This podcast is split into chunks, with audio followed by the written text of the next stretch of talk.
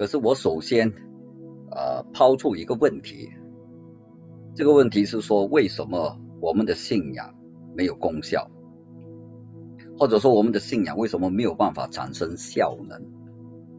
你会发觉这个问题本身好像有问题，怎么可能基督教的信仰是没有功效的呢？可是这个问题它提醒了我们一个很重要的问题。我要说，当一个国家离开了上帝，上帝就会把这个国家交给仇敌。这正好是过去美国刚刚踏入二十一世纪的时候，直到今天所发生的事。当面临危机，我要问教会在哪里？教会不可思议的沉默。当悲剧发生的时候，我要问基督徒在哪里？而基督徒正在跟他内心的软弱来挣扎，跟他内心的战场来挣扎，就是自己都有问题，很多的软弱，所以。当危机悲剧发生的时候，我们要问为什么会有这些事领导？就是回答刚才那个问题：我们的信仰为什么没有办法产生效能？这是因为我们没有能力。那么没有什么能力，而是国度能力 （Kingdom Power）。各位，你要知道，教会，耶稣是教会的头。可是他只提三次教诲，可是他提到神的国却超过一百二十次。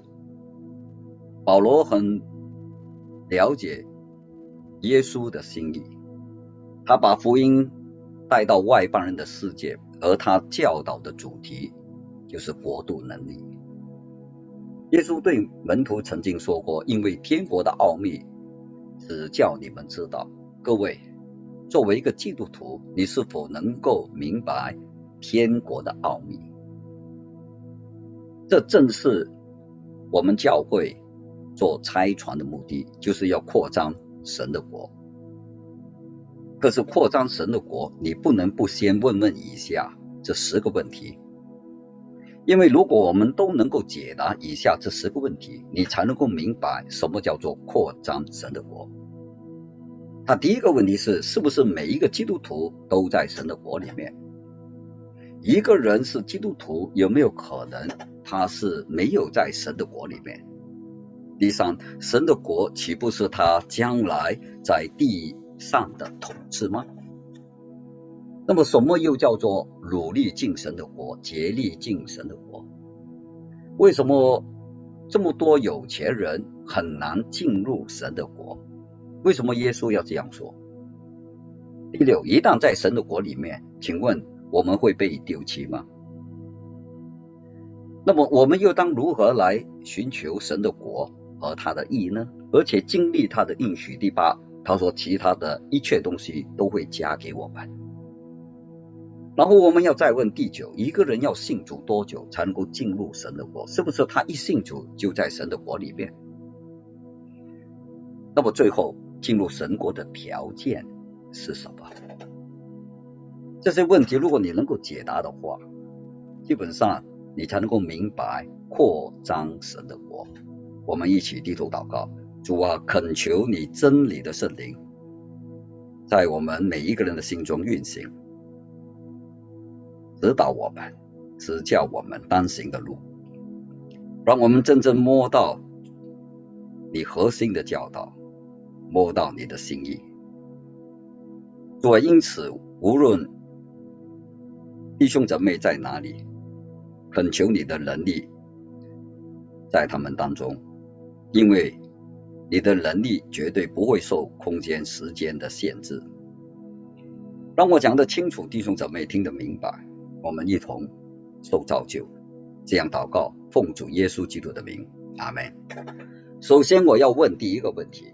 为什么神的国是我们的优先？我之所以说优先，因为耶稣在马太福音的六章三十三节说：“你们要先求神的国和他的义，然后这些东西都要加给你们的。”注意那个“先”就是优先，很明显这是主耶稣的命令。可是为什么主耶稣会这样命令我们，或者命令当时的门徒？主耶稣之下之所以赐下这个诫命，是当时的门徒为生活来用力，为生活来忧虑是没有益处的。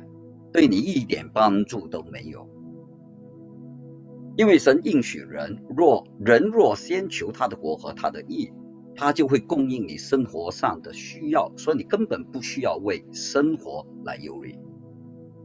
这句话实际上来说，就是当我们说求神的国，就是指包括你应当尽你的责任，每日应当为有许多未得的群体来代求，为你。甚至所处的国家有这么多还没有信主的人代求，为他们的灵魂来代求，而不只是如此，还得要把福音传给他们，而不只是如此，还得要把他们在训练成去传福音的人，那就是成为主的门徒。这就是扩张神的国，追求他的意，实际上来说，就是像今天的拆船年会这样，结束以前。我们会有一个信心的任性，我们愿意奉献我们的金钱，慷慨大方的去给予上帝所需要帮助的人，因为我们没有只有嘴巴讲，我们还有行动，这就是上帝要借助我们来活出他的意。因为哥林多后书九章九节说，他广施钱财，周济穷人，然后说他的仁义存到永远。耶稣在路加福音的六章三十八节也这样应许说：“你们要给人，就必有给你们的，并且用石柱的升斗，连摇带按，上见下流的倒在你们的怀里，因为你们用什么量器量给人的，也必用他也必用什么量器来量给你们。”弟兄姊妹，你相信这个应许吗？今天你要看见这个应许实现在你身上吗？这个应许就是解释了这些东西都要加给你们了，可是条件是你们要先求神的国和他的义。同样，在路加福音的六章三十八节里面，现在你看见这个应许，神要用石柱的升斗，连摇带按，上去上流上见下流的，然后把他的福气都倒在你们的怀里。条件是什么？就是你们要给人。弟兄姊妹，我们所给人的，神就会用他自己来代替。我们所减少的，神就会用他自己来增加。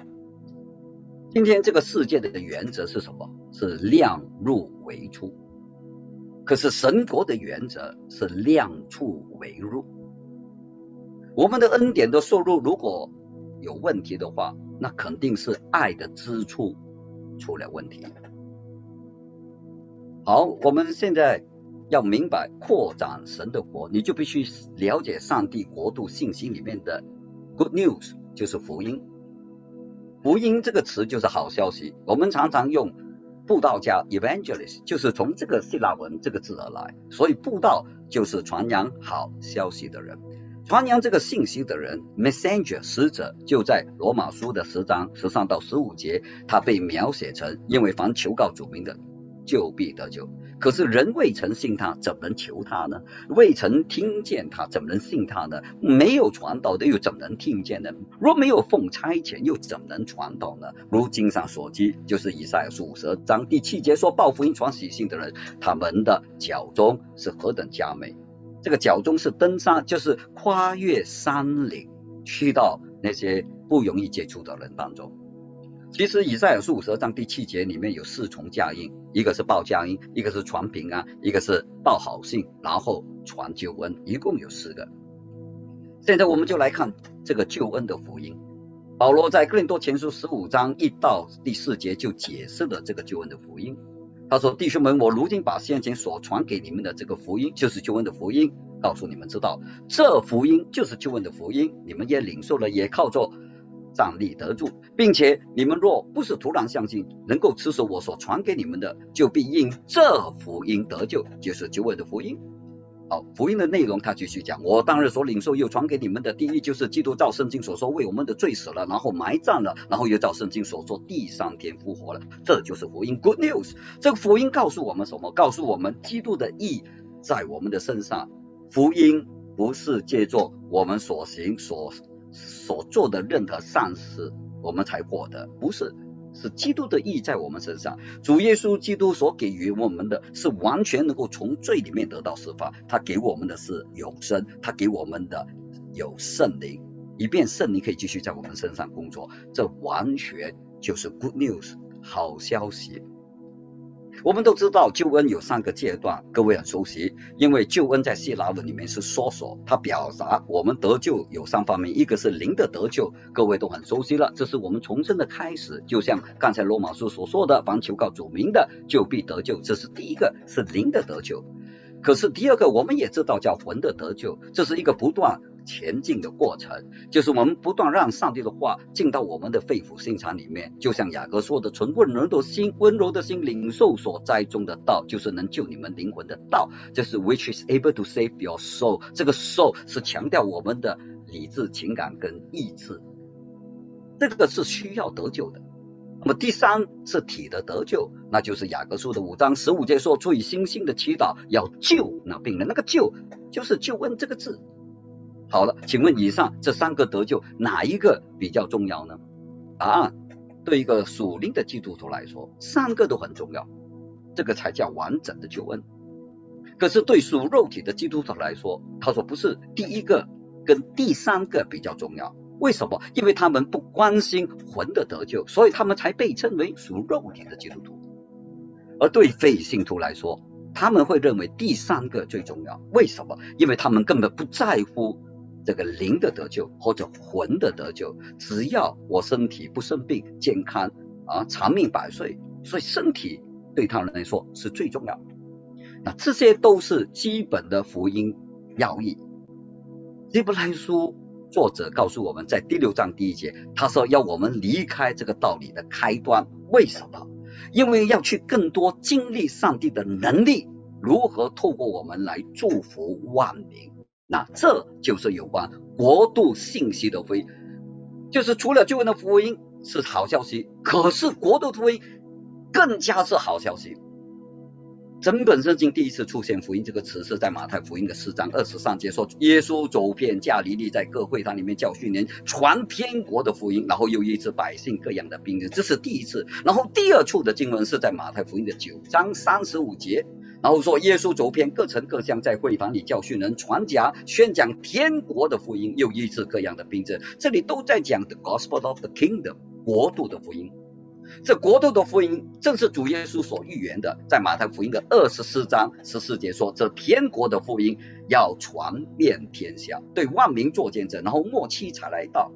然后他又在二十六章隔了两章十三节又重复告诉我们这个福音怎样如何传播给到全世界，就是我实在告诉你们，普天之下无论在什么地方传这福音，就是天国的福音。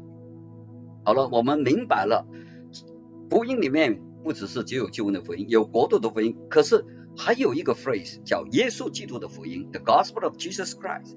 马可在他的福音书开头就指出上帝的儿子耶稣基督福音的起头，这是第一章第一节。然后接下来你看，马可把耶稣基督的福音跟国度的福音就把它放在一起了。那在哪里呢？十四节和十五节。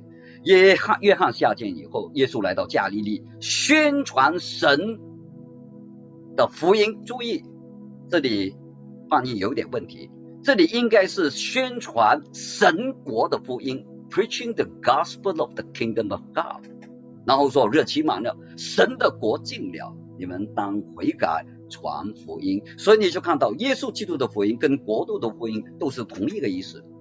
在十三章里面，马可就把这个国度的福音把它浓缩成福音这个词。他说：然而福音必须先传给万民。马可虽然在最后一章里面总结的这个词叫福音，可是他很清楚的告诉我们，这国度的福音就是耶稣基督的福音，说你们往普天下去传福音给万民听，这就是为了要应验耶稣先前所预言的，这天国的福音要传遍天下，对万民做见证，然后末期才来到。所以弟兄姊妹，我们不能不了解主的心意。保罗很了解，他在世上的时候。一生都在遵守这一个诫命，他向当时已知的世界来传扬国度的福音。保罗传扬神的国是公义、和平和圣灵中的喜乐，以及全能。注意，全能就是 power。他最后罗马的两年里面，还是在传讲神国的道，preaching the kingdom of God。弟兄姐妹啊，为什么神的国如此重要？或者说，我们说，因如为什么要去扩展神的国？我在说，上帝的国是主耶稣传讲，还有主耶稣教导里面最主要的题目。他是教会的头，可是他提到教会的时候只出出现三次，可是提到神的国却有一百二十次以上。我在说，神的国也是保罗最主要的传讲题目。他对于弗所的信徒提到他自己的服饰，做了一个这个总结。他说：“我素常在你们中间来往，传讲神国的道。如今我晓得你们以后都不再见我的面了。”为什么？所以我们现在来谈为什么要扩展、扩张神的国？因为第一，这是神的能力。神的国就是指神所统治的宇宙，还有他按他自己的意志行事的领域。像诗篇这里说，耶和华在天上立定宝座，他的完全统管万有，在诗篇一百零三篇的第十九节。因此你就看到国度能力 （kingdom power） 就是让我们有能力去按神的方式去过活。你没有了这个能力，你就像一辆汽车没有了汽油，你无法开动，无法行驶。因此保罗说：“因为神的国不在乎原因，乃在乎什么？power 全能。”而耶稣最后在他所教导的主导文里面，他也是用这个字做解释。他说：“国度权柄荣耀全是你的。”这个权柄本来就是指 power，他也是用这个字来做结束能力。你就看到国度能力的重要性了。好了，为什么要扩张神的国？除了这是神的能力，第二，这是神的保护。为什么这样说？神的保护，因为撒旦还有他邪恶的众仆役，是所有基督徒的致命仇敌。你没有了神的保护，那么撒旦就很快达成他的目标。请问他的目标是什么？他的目标就是偷窃、杀害跟毁坏。魔鬼要让人的生命不完整，因为有东西不见了。魔鬼要让人的生命行尸走肉，魔鬼要让人人的生命充满了咒诅，这就是他的目标。可是，凡是在上帝国里面的人，就是上帝在上帝保护底下的人。耶稣接着在十字架上，他击败了撒旦。圣经说，即将一切执政的掌权的如来明显。给众人看，就站作十字架发射，你就看到一切执政的、掌权的、一些管辖这幽暗世界的，都已经借助耶稣基督的复活给制服了。那么既然如此，信他的人就继承了他的能力，也继承了他的保护。这就是上帝要我们在以弗所书一章十八节到二十二节必须知道的真理。保罗说，并且照明你们心中的眼睛，使你们怎么样知道他的恩照有何等的指望，他在圣徒中得的基业有何等丰盛的荣耀，并且知道他向我们所这些信的人所显的能力 power 是何等的浩大。这个能力是什么？这个能力就是照着他在基督身上所运行的大能大力。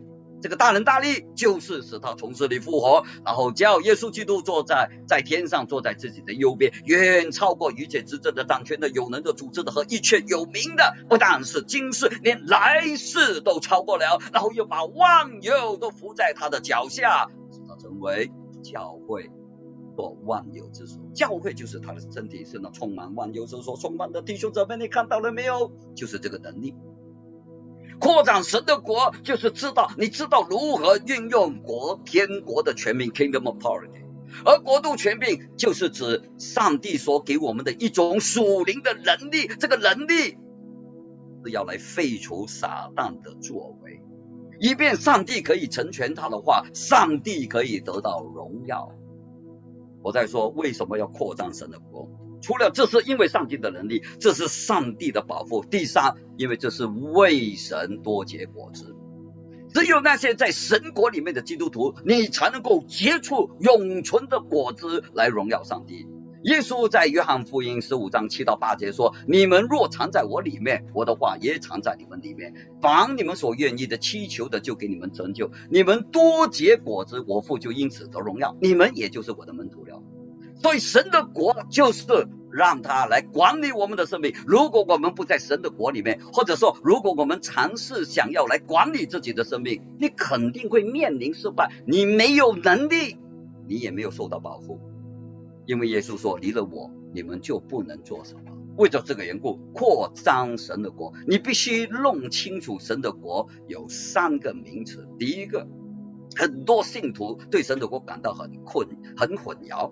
因为他们常常想到的是上帝将来在地上的统治，这只不过是其中一个角度对神国的认识而已，也没有错，只是其中一个而已。因此，我们来看上帝未来的国度，将来的某一天，主耶稣一定会在地上统治万国，这也正是这个国度带给我们极大的盼望。可是，它不应该成为我们现在最关心的焦点。然而，这正是当年门徒他们所注目的事。他们想知道这个国度什么时候可以发生，然后他们还在路上争论谁将来会在这个国里面做老大。弟兄姊妹，有关基督再来的国度，几百年来一直都是神学家引起分歧的课题，这是非常令人失望的。为什么？因为耶稣要我们注意的是，present kingdom，现今就在我们里面的国度。因此，第二。耶稣把他未来的国度的问题引入了他先进的国度。当法利赛人要求耶稣告诉他们神的国什么时候才来到，他怎么回答？他说：“神的国不是你们眼睛所能够见的，人也不得说看哪在这里，看哪在哪里。因为什么？因为神的国就在你们心里。其实，上帝的国就是指耶稣在人心里面的统管。”当一个人凭着信心邀请他进入心中做他的救主和生命的主，然后借助圣灵的能力，然后让他的意能够在我们的心中，我们就会经历到这一种 inner kingdom 内在的国度。保罗就强调了这个重要的论据，他说：“因为神的国不在乎吃喝，只在乎公义、和平和圣灵中的喜乐。你在这几页上服侍基督的，或就就为神所喜悦，也为人所称许。”可是最后还有一个叫做基督国度的地位。当我们刚才讲到，当我们接受耶稣基督作为我个人的救主和生命的主。而且必须是完整的救赎，complete savior，也就是说完整的救呃，包括我的灵得救，我的魂也要得救，我的体将来也要得救。那么有几个重要的事一定会发生在你的内心，那是什么呢？我们在基督里面会成为一个新造的人，然后我们会跟基督一同坐在天上，然后呢，我们跟基督同钉在十字架。弟兄姊妹，这些属灵的光景都是要从上帝的眼光来看的。在地位上肯定我们成为信教的人，可是是立刻吗？是马上就能够经历到的吗？不是的，不是我们马上就可以经历到的，而是当我们不断在主里面，在他在他的品格里面成长的时候，我们就会经历到这个过程，我们就会经历到哦，我跟基督一同坐在天上，哦，我跟基督同钉十字架，所以扩张神的国。不是只是把人带领他信主了以后就够了，而是栽培他们去成为主的门徒，去经历这些属灵的事实。同样，格罗西书一章十三到十四节，上帝救了我们脱离黑暗的权势，把我们迁到他爱子的国。注意了，出现基督的国，他爱子的国里面，在地位上，我们每一个人都是我们在他爱子里面得蒙救赎，罪过得以赦免，你肯定是得救的。可是你要注意。在以弗所说的五章五节，保罗把神的国跟基督的国、基督的国做了一个很重要的分开。这是这不完全是同等的。我们读一读，因为你们确实知道，无论是淫乱的或是污秽的，是有贪性的，在基督和神的国里都是无分的。注意，这里应该是把它清楚的翻译说，在基督的国里跟在神的国里。都是无分的，就是把基督的国跟神的国都给分开了。意思就是说，作为基督徒，我们都有份于基督的国，我们肯定是得救的。我们都是基督国里面的成员，可是你在基督的国里面，你不一定在神的国里面。不是说你没有在神的国，你就不得救，不是这个意思。这就是耶稣说的，天国是努力进入的。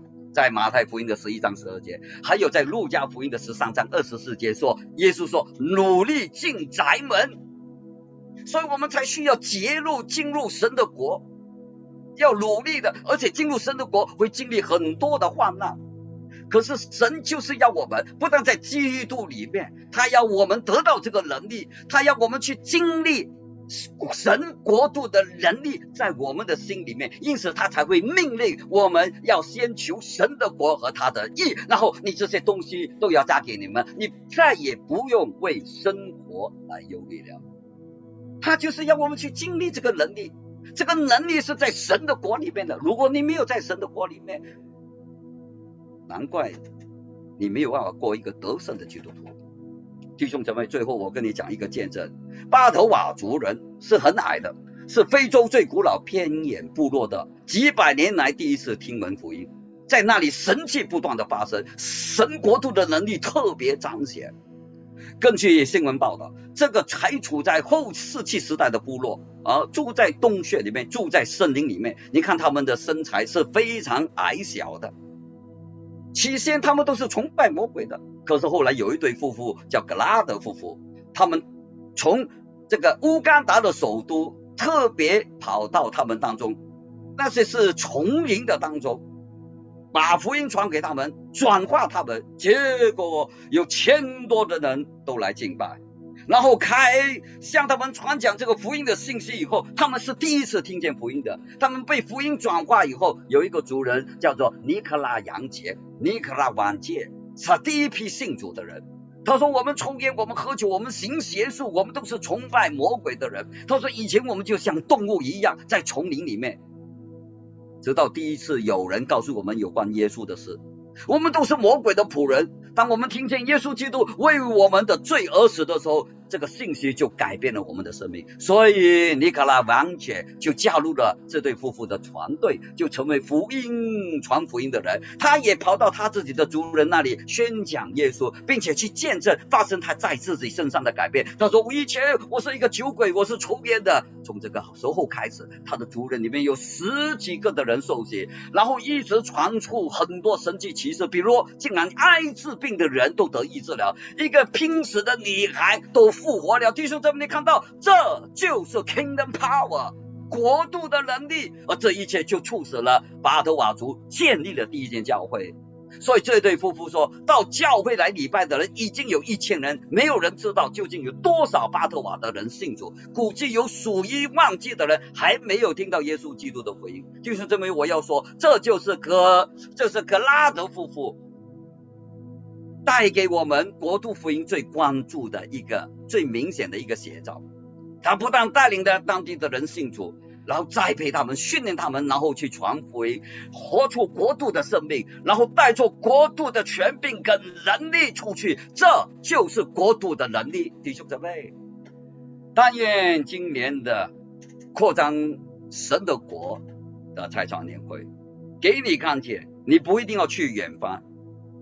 你的职场、你的公司、你的学校、你的家就是一个宣教工厂，让你在你的家、你的职场里面、你的公司里面活出国度的能力，来扩张他的国。我们一起低头祷告，主我感谢赞美你，今天你再一次采借着拆船年会来赐福我们每一个人，感恩喜信堂六十年来做拆船不遗余力。他们不会因为疫情而停止，他们不会因为收入减少而停止，他们乃是不断的加油。哦，在许多有福音的人地方里面，他们注入了很多的财力、很多的实能力、精神来帮助当地的同工们。主啊，求你大大的激动我们的心，在今天的拆船年会宣教的任线里面，我们能够来活出你在我们身上的意，慷慨。奉献支持这么多有需要的人，我再次把他们交托给你，听我的祷告是奉主耶稣基督的名，阿门。